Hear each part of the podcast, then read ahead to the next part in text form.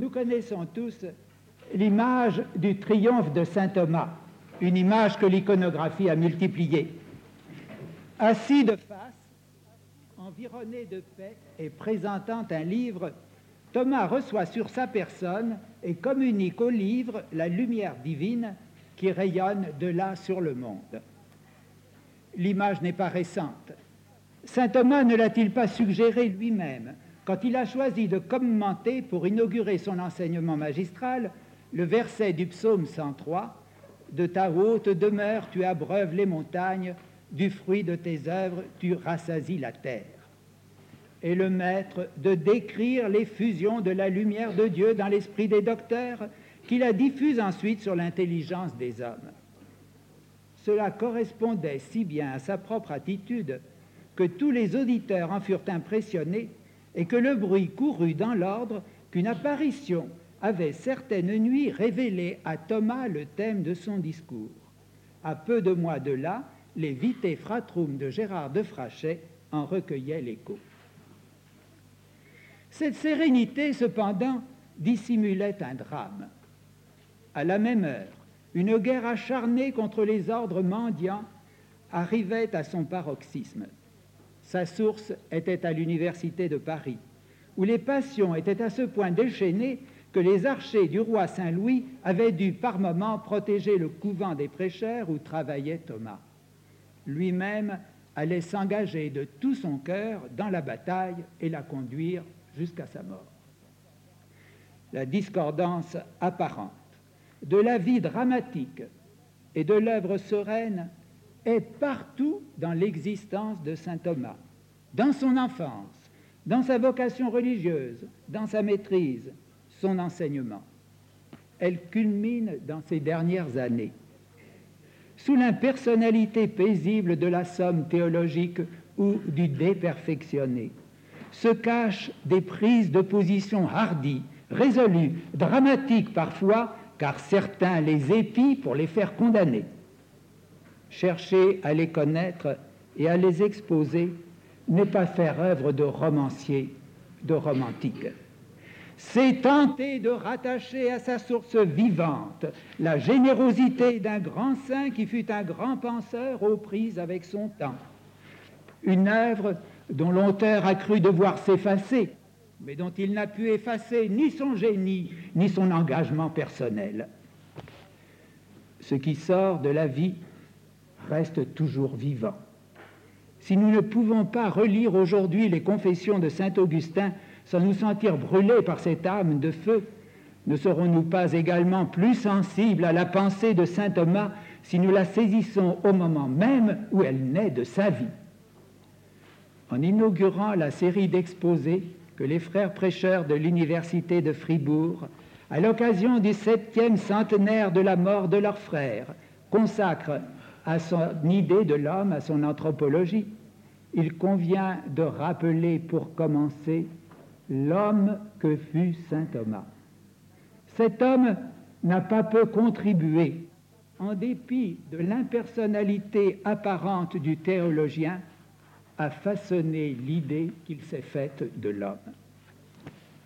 Et notre première partie, le féodal et le napolitain. Quel que soit dans la vie de Saint Thomas le rôle de Paris, on sait que l'Italie, et plus précisément la région de Naples, y tiennent la place essentielle.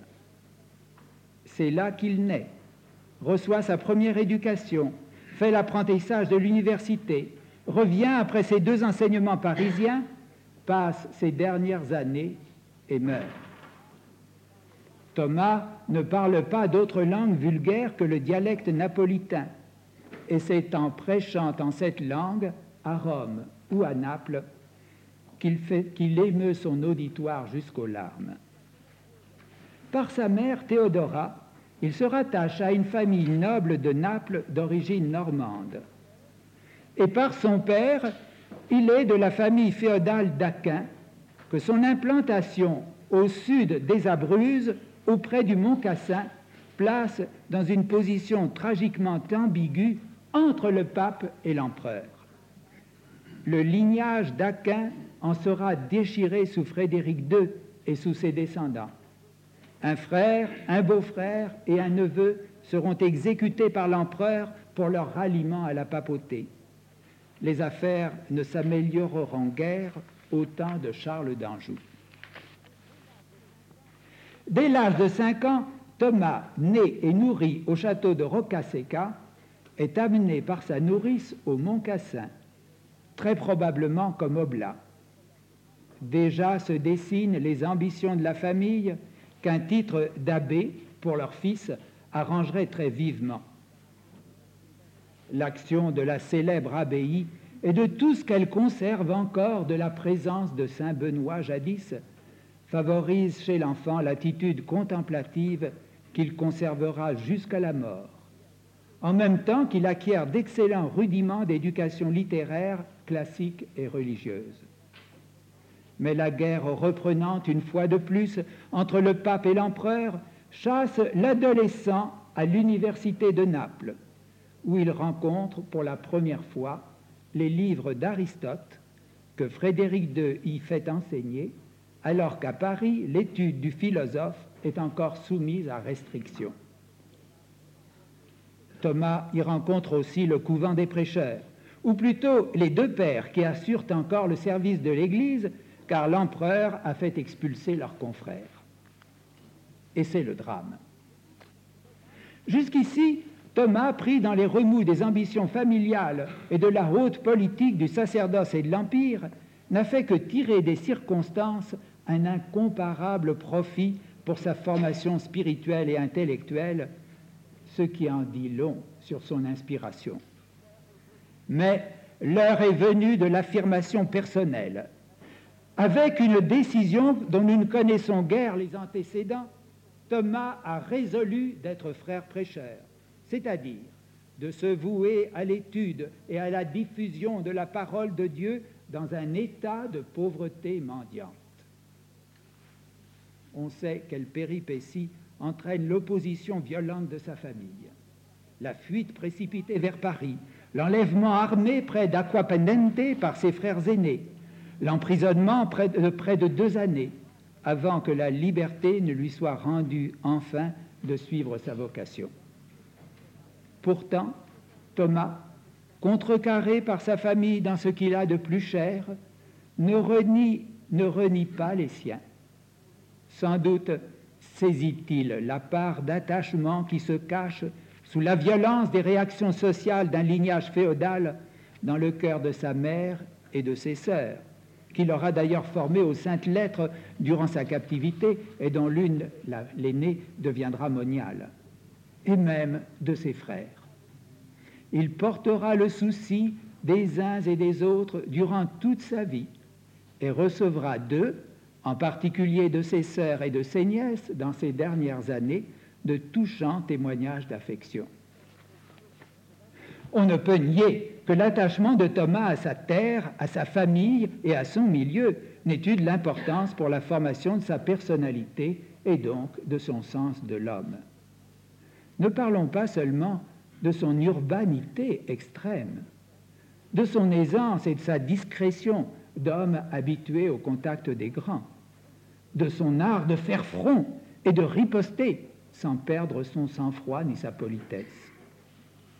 Ce n'est pas non plus dans les livres, mais dans le contact avec son milieu social que Thomas a acquis l'habileté avec laquelle, en 1273, il règle la difficile succession d'un de ses nobles beaux-frères et la tutelle de ses neveux. La connaissance des affaires qui lui permet d'écrire pour un confrère de Florence son avis sur l'achat et la vente à tempérament.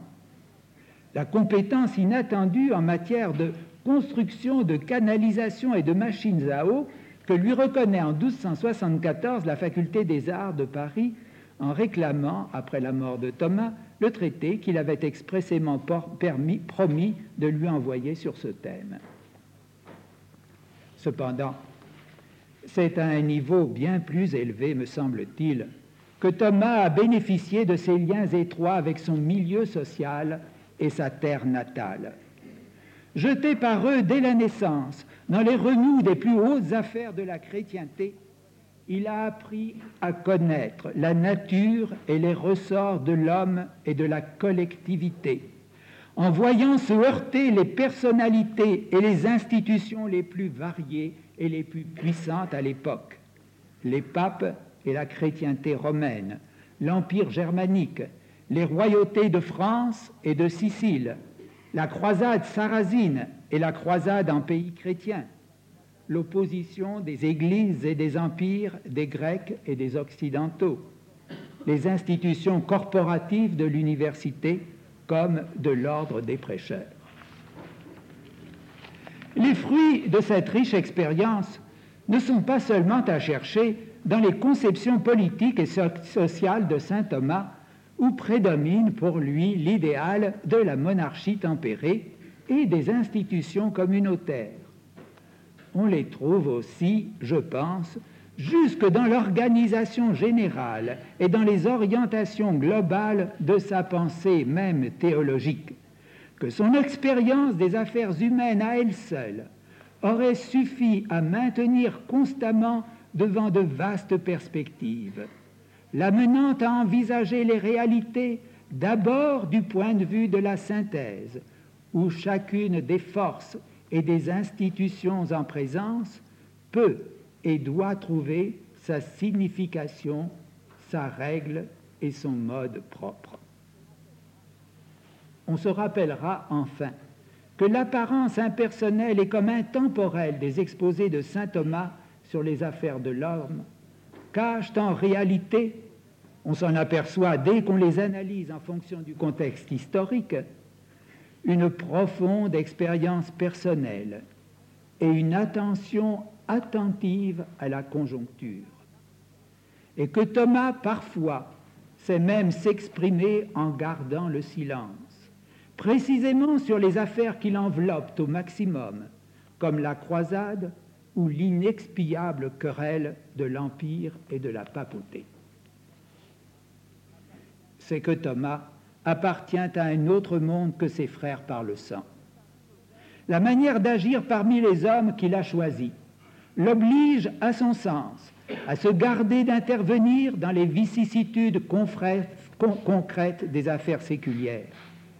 Il est prêcheur et se conforme à l'attitude que son ordre impose en ces termes à ses religieux, précisément à cette époque. Que les frères ne se mêlent pas des guerres des princes, des sentences des prélats et des affaires des communautés, car nous devons manifester que nous sommes communs à tous, ambitionnant et recherchant le salut de tous en même temps que le nôtre. Aussi, Chacun de nous doit-il prendre garde qu'en parlant notablement des guerres et des partis, il n'encourt la réputation de partialité. On notera l'expression commun à tous, qui fait écho à un mot de Saint Paul, se faire tout à tous. Et l'on se souviendra que Thomas a précisément mérité le nom de docteur commun. On remarquera aussi que l'explication de la nécessité d'être commun à tous fait appel à la définition du prêcheur donnée en 1220 par Saint Dominique. Comme des hommes qui cherchent leur salut et celui du prochain, comme des hommes évangéliques. Elle place Saint Thomas sur un autre plan d'humanité, où il ne s'agit plus du succès temporel d'une famille ou d'un empire plus ou moins lié à l'Église, mais de l'avènement du royaume de Dieu dans le salut de tous et de chacun. Et nous abordons notre deuxième partie, le frère mendiant. C'est pour cela que, quel que soit son attachement aux siens, il refuse de leur laisser déterminer sa vie. Quand il entre dans l'ordre, il ne leur demande aucun conseil. Rencontrant à la fin de sa vie des gens qui, en présence d'une vocation religieuse, prétendent qu'il convient de délibérer longuement et de prendre l'avis de beaucoup de personnes, en commençant par sa famille, il s'insurge. Consulter un ami peut-être, surtout pas sa famille, car nos parents, selon le sang, face à cette vocation, ne sont pas nos amis, bien plutôt sont-ils nos ennemis. la vivacité de la riposte surprend chez saint Thomas. Il est difficile de ne pas sentir à l'origine de cette réaction sa propre expérience au temps de son entrée chez les prêcheurs. Cela donne valeur de confidence à ce qu'il ajoute. Convient-il vraiment de consulter longuement face à l'appel de Dieu? Tergiverser serait faire injure à l'esprit. Il faut tempérer, au contraire, dans l'impétuosité de la grâce, impetus gratiae.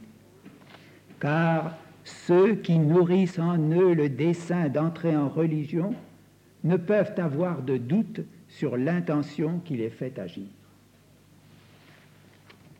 Tout saint Thomas est là.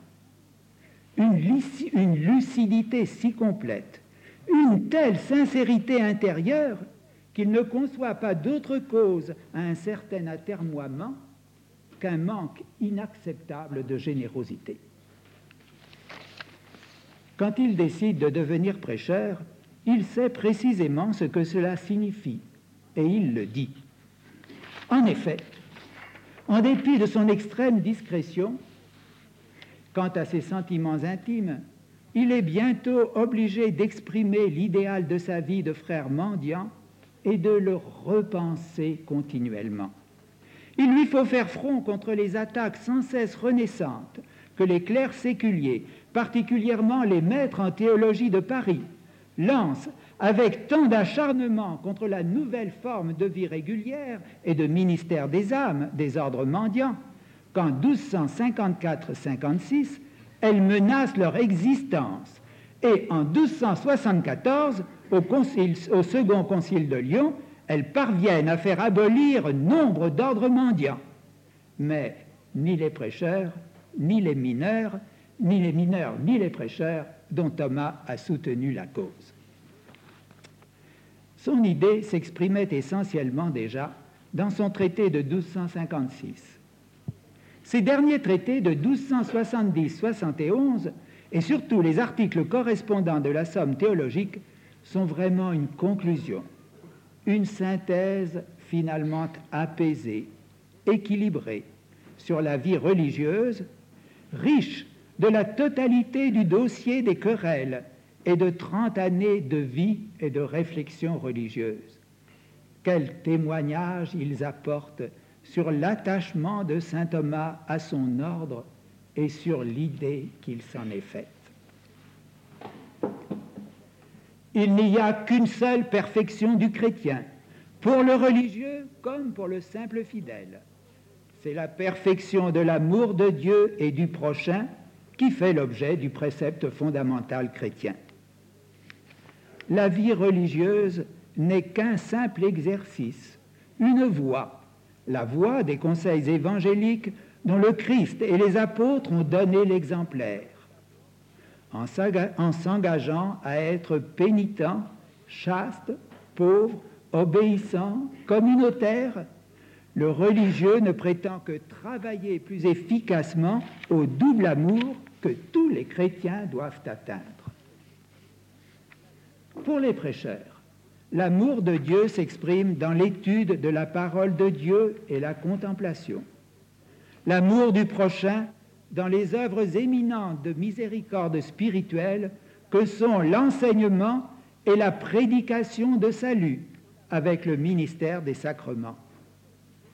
La vie commune ne leur est pas seulement indispensable pour entreprendre une action du salut des hommes concertée, mais pour former les frères et les entretenir dans la contemplation et les vertus morales.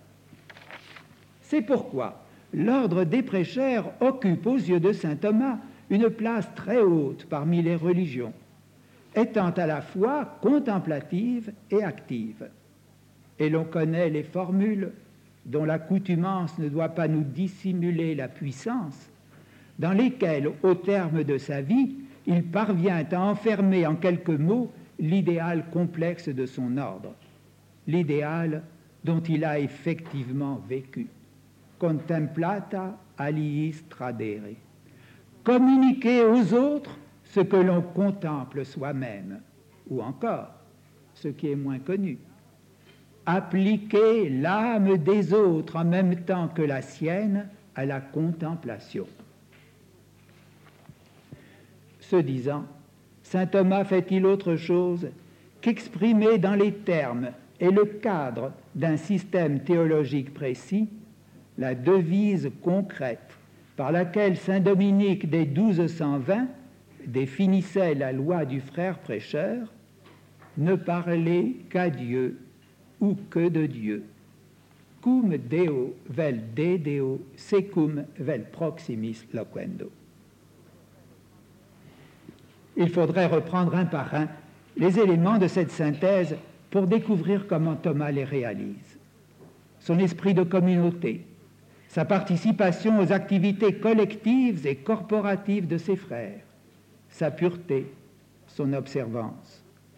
On parlera bientôt de son obéissance, de sa prière, de sa générosité apostolique. Qu'il suffise d'insister sur deux points qui permettent de mesurer à quel degré la vie dominicaine a façonné sa personnalité. Le caractère évangélique de sa pauvreté et le rôle de son attachement au Christ dans sa vie religieuse. En 1270 comme en 1256, dans ses derniers écrits de polémique avec les maîtres séculiers, Thomas défend la pauvreté mendiante dans toute son ampleur, telle que les franciscains eux-mêmes la pratiquent. Ni bien personnel, ni bien de communauté, mendicité. Quelques mois plus tard, cependant, dans la Somme théologique, où il n'est plus obligé de faire front commun avec les franciscains, il apporte une nuance. Certes, il n'accepte pas pour les ordres apostoliques auxquels appartiennent les prêcheurs les biens communs, qu'il estime au contraire adaptés à la perfection des ordres actifs ou même contemplatifs. Mais il admet pour ces ordres apostoliques certaines, que certaines provisions communautaires, même pécuniaires, à condition qu'elle n'excède pas les strictes nécessités de l'entretien d'une vie simple, ne s'opposent pas à leur perfection propre. Au contraire, elles y contribuent. Libérant au maximum des préoccupations temporelles, car elles permettent d'accepter au moment où l'opportunité s'en présente les ressources indispensables à la subsistance des religieux, ces provisions communautaires sont particulièrement indiqués pour les ordres qui, comme celui des prêcheurs, doivent consacrer leur force et leurs soucis à rayonner sur les autres leur contemplation par l'enseignement et la prédication. Telle fut d'ailleurs, ajoute saint Thomas, la pratique exemplaire du Christ suivie par les apôtres. Il fait allusion à ces fameux loculos qui séparaient tant les franciscains des dominicains. Cette précision donnée par saint Thomas correspond à la pratique dominicaine à l'époque, car les dépôts ou réserves que cette pratique autorise dans l'ordre ne sont ni des propriétés ni des revenus permanents et gardent leurs règles et leurs finalités communes, même dans le cas de certains dépôts personnels d'études, tels que celui de Saint Thomas, qui sont destinés à l'achat de livres et à la copie de manuscrits. C'est une réaction certaine de saint Thomas, dans cette nuance qu'il apporte, contre le caractère trop absolu dont les mineurs, en ces mêmes années, frappent la, pauvreté. Non, dit saint Thomas, la perfection ne consiste pas essentiellement dans la pauvreté, mais dans la sequela Christi, la marche à la suite du Christ. Ceci dit, Thomas n'abandonne pas l'idéal de Saint Dominique il s'agit bien de pauvreté évangélique, de ne pas emporter sur soi de l'argent, de vivre de petites aumônes fréquemment répétées, d'accepter l'humiliation de la mendicité. Les développements que Thomas consacre à ces thèmes dans ses exposés de la fin de sa vie, en, 1270, de 1270 à 1272, montrent que dans ces ultimes années, il n'a pas cessé d'apercevoir entre prédication et mendicité le même lien qu'en 1256. L'inspiration de la mendicité des frères que saint Thomas mentionne est parfois la pénitence, qui est la condition générale de l'état religieux. Mais il insiste bien davantage à l'origine de la pauvreté sur l'humilité, la recherche de la position la plus basse.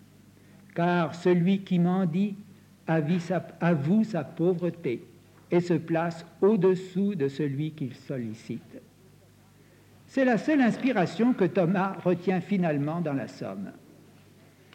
Par le témoignage exemplaire de son humilité, le prédicateur combat l'orgueil en lui-même comme dans les autres. Il se conforme de la sorte à l'attitude du Christ lorsqu'il disait Venez à moi et recevez mon enseignement, car je suis doux et humble de cœur.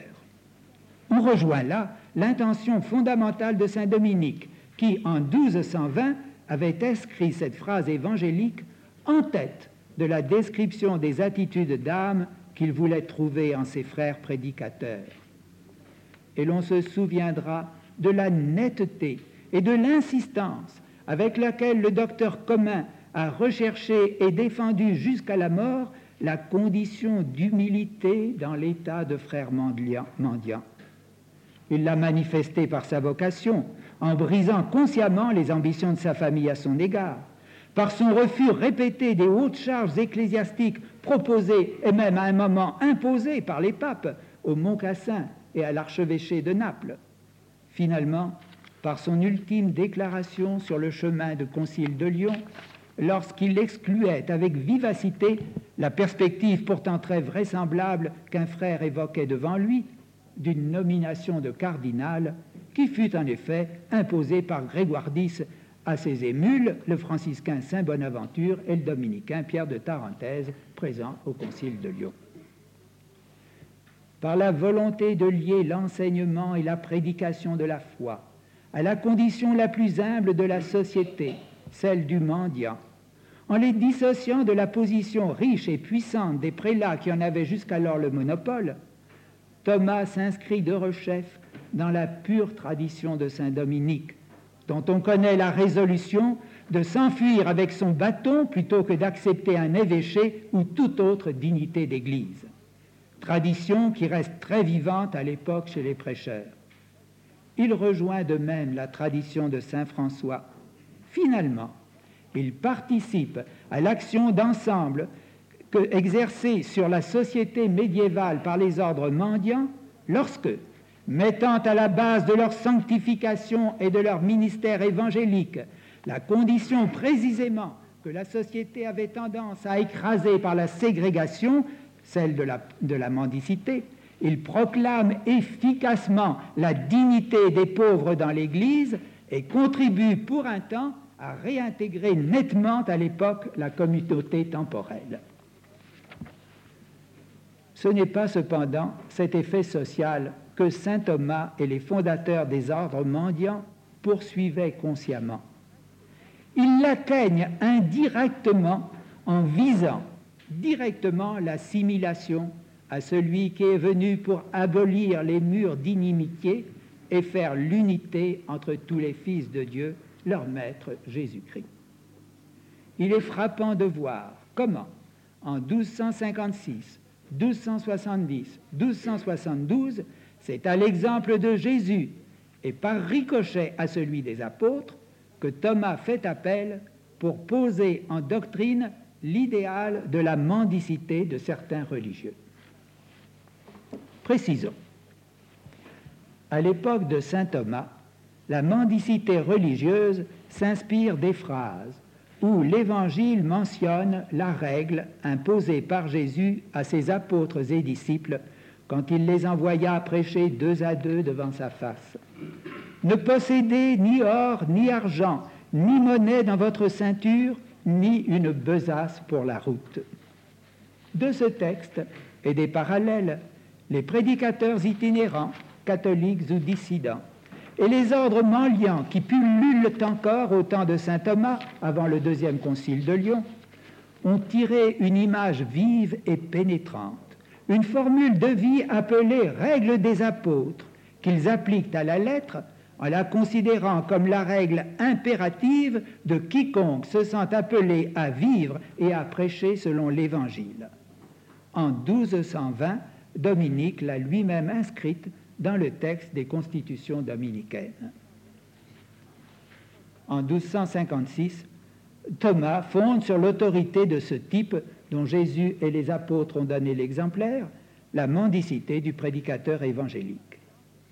Quand les maîtres séculiers, par exemple, pour attaquer la prédication mendiante, font valoir une, parole ultérieure de Jésus au temps de sa passion qui paraît, qui paraît abolir la règle de la mendicité, quand je vous ai envoyé sans bourse, ni besace, ni chaussures, avez-vous manqué de quelque chose?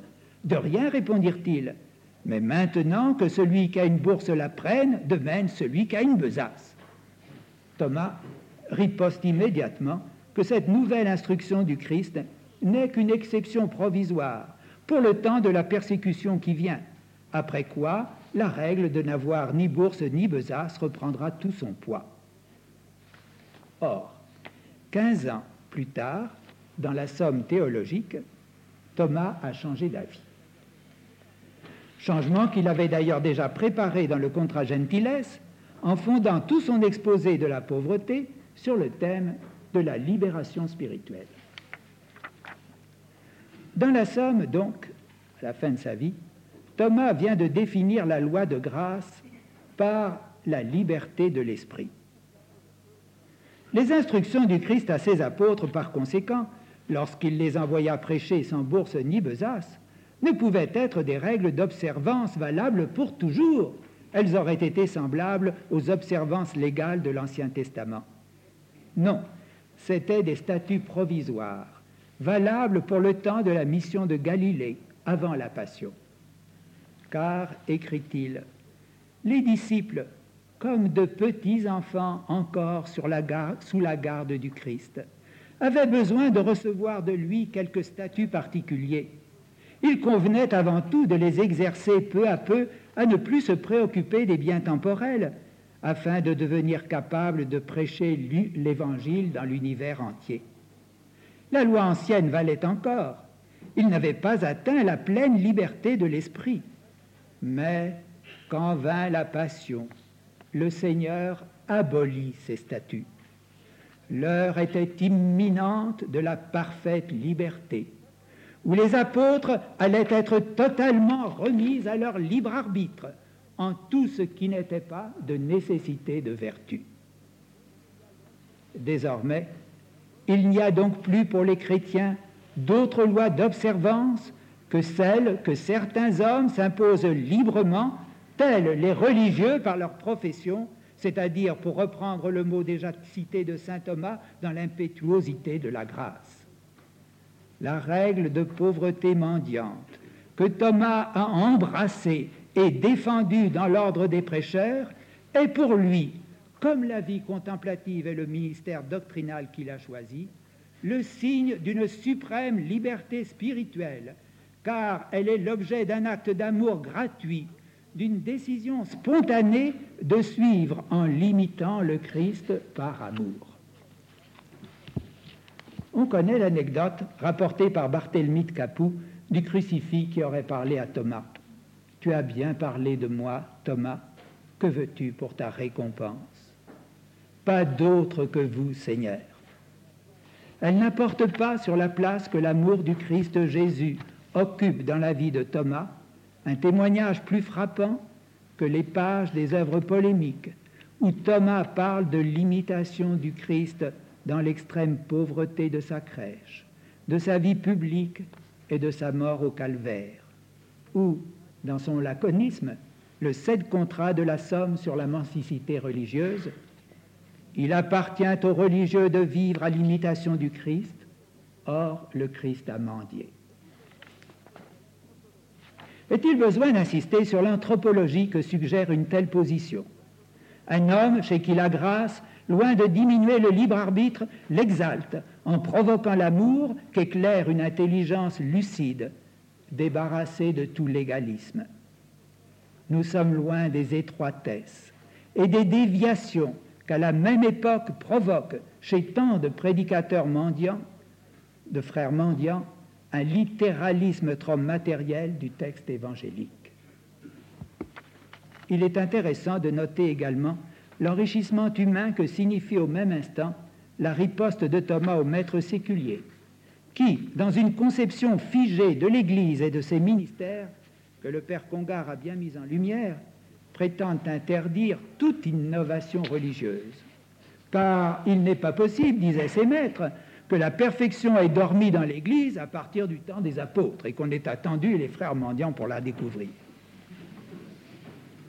Thomas invoque alors la liberté suprême de Dieu et par conséquent des hommes qui l'inspirent pour innover selon la convenance des temps. Qui donc oserait imposer un mode à l'action divine? Cette fois, c'est le caractère créateur de l'homme inspiré et la mobilité des institutions et de la société en fonction de la conjoncture que Thomas revendique. N'a-t-il pas été le grand innovateur Une brève évocation du ministère doctrinal assumé par Thomas va nous permettre de le saisir en terminant cet exposé. Et maintenant, je vais parler du théologien. Avant même que Thomas fût entré chez les prêcheurs, sa place y était fixée. Il serait lecteur et sans doute maître.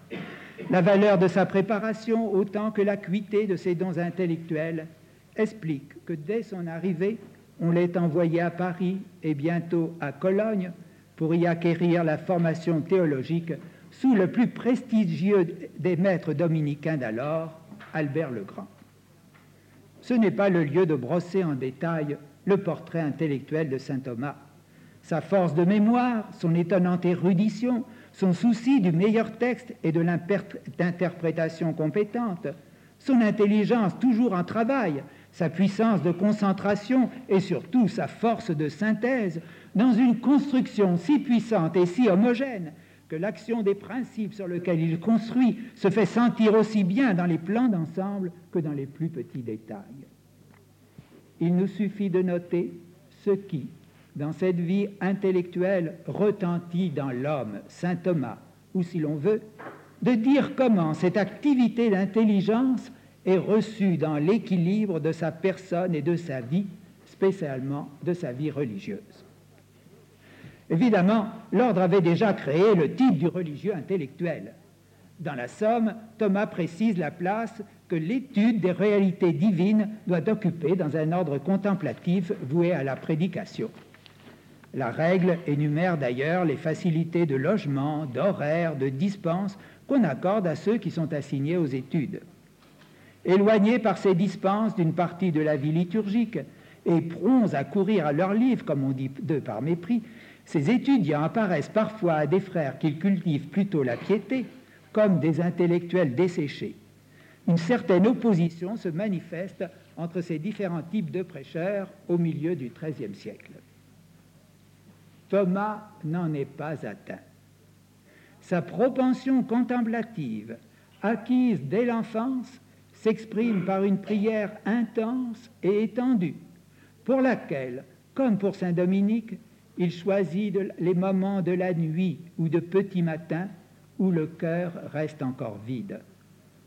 La messe est pour lui la rencontre divine privilégiée, mais la promenade solitaire qu'il a coutume de faire sous le cloître, le visage levé vers le haut, en est une autre. Les témoins de la fin de sa vie, nous ne connaissons que cela malheureusement, sont unanimes à souligner l'intensité de cette contemplation qui dépasse à certains moments les formes de prière commune. Mais ce qui est le plus remarquable est que vie intellectuelle et vie contemplative n'alternent pas chez lui, elles communiquent. Certes, l'identité de l'objet divin dans la contemplation et dans la réflexion théologique facilite l'interpénétration qui, cependant, n'est pas aisée au plan psychologique. Il est certain que pour Thomas, l'activité contemplative intervient directement dans la recherche, parfois sous forme d'appel à la lumière divine. Inversement, la recherche nourrit à son tour l'union contemplative à Dieu, spécialement dans le cas de l'Eucharistie et de la personne du Christ. Or, ce contemplatif est en même temps un actif. Il enseigne. Comment cette activité s'enracine dans sa vocation dominicaine, on l'a déjà marqué. Chemin faisant, dans sa volonté de suivre le Christ et de sauver des âmes en même temps que la sienne. Thomas ne se distingue pas de rechef de Saint Dominique, qui partageait la nuit à Dieu et le jour au prochain. Je pense que cette fois aussi, on ne doit pas parler d'alternance des activités de recherche et de celles d'enseignement. Le milieu de sa vie intellectuelle aux universités de Naples, de Cologne ou de Paris ne dissocie pas ses activités les unes des autres. Elles se réalisent simultanément dans les échanges continuels entre le maître, ses collègues et ses disciples. Qu'on pense à ce que signifie l'échange à la fois de la recherche aussi bien que de l'enseignement, un exercice comme la question disputée, soit ordinaire, soit code libétal, qui permettent à saint Thomas de composer précisément les plus profondes de ses œuvres, telles le De Veritate. Cette situation procure à l'intellectuel un bénéfice immense. Si la vie contemplative apporte à saint Thomas les énergies puissantes de l'engagement religieux, le climat d'échange créé par les exercices universitaires n'est pas moins bienfaisant. L'engagement personnel de saint Thomas rencontre celui de ses partenaires, des jeunes en particulier. Les vastes auditoires qui se prestent autour de sa chaire à Paris ou à Naples interpellent continuellement sa doctrine. Le traité de la vie religieuse de la Somme, si pacifié qu'il apparaisse, bouillonne encore, en fait, des oppositions passionnées que venait de manifester à un rythme presque haletant la succession des libelles, des questions disputées et des sermons qui se répondaient. Et quel problème de foi et de vie dans le milieu des jeunes philosophes à Paris sous-tendent l'œuvre de saint Thomas sur l'unité de l'intellect contre les avéroïstes. Toutes les œuvres scolaires du maître, des sentences jusqu'à la somme, en passant par ses commentaires, sont nées de ces appels. Cependant, les contacts de Thomas avec les problèmes d'existence débordent largement les milieux universitaires. Ils atteignent l'Église entière, vis-à-vis -vis de laquelle il se sait dans sa mission intellectuelle une responsabilité propre. Certes, il le doit déjà à son rôle dans l'université. Celle-ci ne vient-elle pas de naître pour assurer consciemment, pour assumer consciemment au centre de l'Église la fonction supérieure de la pensée et de l'enseignement? Mais cette mission se renforce chez saint Thomas par sa vocation de prêcheur. Car l'ordre s'est constitué pour le service de la vérité dans l'ensemble du peuple de Dieu. Il forme une armée de soldats allégés, expéditifs, envoyés dans tout l'univers, partout où l'exige la diffusion et la défense de la vérité divine. Cela signifie pour Thomas l'engagement continuel sur de nouveaux fronts, et d'abord de continuels changements de lieu en fonction des nécessités de l'Église et de l'ordre, qui lui impose de harassants voyages. On a calculé qu'il a dû faire quelques 12 000 kilomètres à pied, rien que pour se rendre au couvent de ses assignations. Étant donné sa corpulence, on devine le courage physique qu'exige son obéissance. Il lui faut bien plus de générosité encore pour admettre ces continuels changements de mission tandis que les maîtres séculiers, comme nos actuels professeurs ordinaires, occupent leur chair la vie durant. Leurs collègues prêcheurs n'ont pas le droit de s'attarder dans la leur, surtout pas à Paris. Après les trois années obligatoires, il leur faut laisser la chair, quel que soit leur succès, la désolation de leurs étudiants et leur besoin d'un milieu de travail éminemment tonique. C'est par une exception dont on ne connaît que, que peu d'exemples au cours du XIIIe siècle que l'ordre renverra Thomas une seconde fois à Paris. Il faut laisser la possibilité à d'autres frères de devenir maîtres de Paris pour augmenter le contingent de maîtres de l'ordre. Il faut surtout partir dans les provinces, répondre aux besoins de l'ordre et de l'Église. Pour Thomas, au sortir des premiers grands succès scolaires, cela signifie briser sa carrière universitaire, poursuivre la cour du pape à Orvieto, à Viterbe, où s'il enseigne, c'est comme un obscur lecteur conventuel, heureux entre-temps de retrouver un auditoire plus vaste et de remplir les fonctions de régent au studium de l'ordre à Sainte-Sabine de Rome. Et puis, il doit repartir à Viterbe et inopinément à Paris, où la crise de l'avéroïsme, entre autres, le rend irremplaçable. Deux ans et demi après, on le renvoie à Naples. Et c'est finalement l'appel au Concile de Lyon, sur la route duquel il meurt, épuisé, semble-t-il, à 49 ans. Ce n'est plus tant l'image d'un professeur qu'il donne que celle d'un champion de l'Église, toujours sur la brèche, jusqu'à en mourir. Il n'est pas brisé pourtant dans sa mission intellectuelle, au contraire.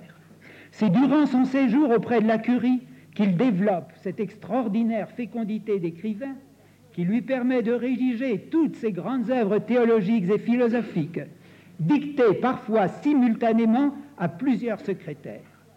Et en même temps, il répond à toutes sortes de consultations qui lui arrivent non seulement du pape, mais des rois, ducs, évêques, en même temps que de nombreux frères. Son horizon n'est plus seulement l'école, il est celui de l'Église d'Occident et même d'Orient. L'aiguillon de l'enseignement cède la place à celui des appels de l'Église. Les œuvres de la fin de sa vie ont une vivacité, une ampleur dans la synthèse, une maîtrise dans la rédaction surprenante. L'engagement de Thomas dans les luttes chrétiennes de l'heure est si ardent qu'on voit même son style emporter en quelque sorte l'écho. À trois reprises, en 1272, un de ses ouvrages se termine par une apostrophe personnelle en forme de défi. Si quelqu'un entend exprimer quelque chose contre ce que nous écrivons, qu'il ne parle pas dans les coins, ni devant des enfants qui ne peuvent juger des problèmes ardus, mais qu'il écrive contre cet écrit s'il l'ose, et il ne trouvera pas seul devant lui, je ne suis que le moindre de tous, mais aussi beaucoup d'autres amants de la vérité pour résister à son erreur et secourir son ignorance. De telles apostrophes, exceptionnelles dans son œuvre, manifestent la pleine maîtrise de sa pensée à cette heure, mais aussi l'accroissement des oppositions qu'il rencontre dans son propre milieu elles ne feront que croître après son départ pour Naples jusqu'à sa mort. Sans tomber dans le romantisme de certains qui dépeignent, saint Thomas dans sa dernière année en 1273, tout environné de tristesse, éloigné, suspecté, peut-être même contraint au silence par les autorités et relevé de son enseignement tandis que ses anciens collègues de la faculté de théologie de Paris continuent leurs attaques et méditent avec l'évêque certaines condamnations. On peut penser que le découragement devant les nouvelles qu'il reçoit du Nord, autant que l'épuisement maintenant rapide de ses forces, ont contribué à le décider, plus sûrement que certaines extases qu'on nous rapporte, quatre mois exactement avant son décès, a cessé volontairement son enseignement et la dictée de ses œuvres qui resteront inachevées pour toujours. C'est le moment de souligner le plus courageux, le plus profond des engagements de Saint Thomas, non plus dans l'expression publique de sa pensée, mais cette fois au cœur de son acte intellectuel, qui est un acte de théologien. La vérité théologique, en effet, qui fut l'ambition suprême et quasi unique de sa vie pour le Christ, suppose l'attention simultanée à un ensemble complexe de sources, dont les unes sont purement rationnelles, comme la philosophie, et les autres sacrées, telles que les Écritures et la tradition vivante de l'Église, dont les organes sont variés. Tous ceux qui ont fréquenté le texte de Saint Thomas savent à quel point il pousse le souci de donner son authenticité, la spécificité de sa méthode et sa place propre à chacune de ces sources, n'acceptant jamais de sacrifier les unes aux autres par de faciles concordismes ou des rigueurs insuffisantes. Cela l'oblige à de constants renouvellements de positions que l'on croyait acquises. Face à un certain traditionnalisme paresseux et figé, il passe pour un novateur. Il l'est par la vigueur de son exigence d'authenticité en philosophie comme en tradition.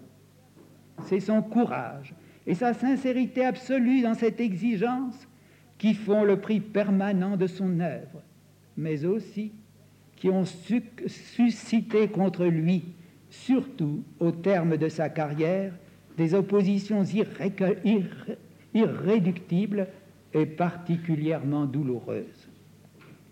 Il est permis de penser que les souffrances et les sacrifices qu'elles ont coûté à saint Thomas, en l'atteignant au plus sensible de son être, ont achevé de le purifier et de le conformer à son maître, que sa vie de frère prêcheur ambitionnait de suivre entièrement.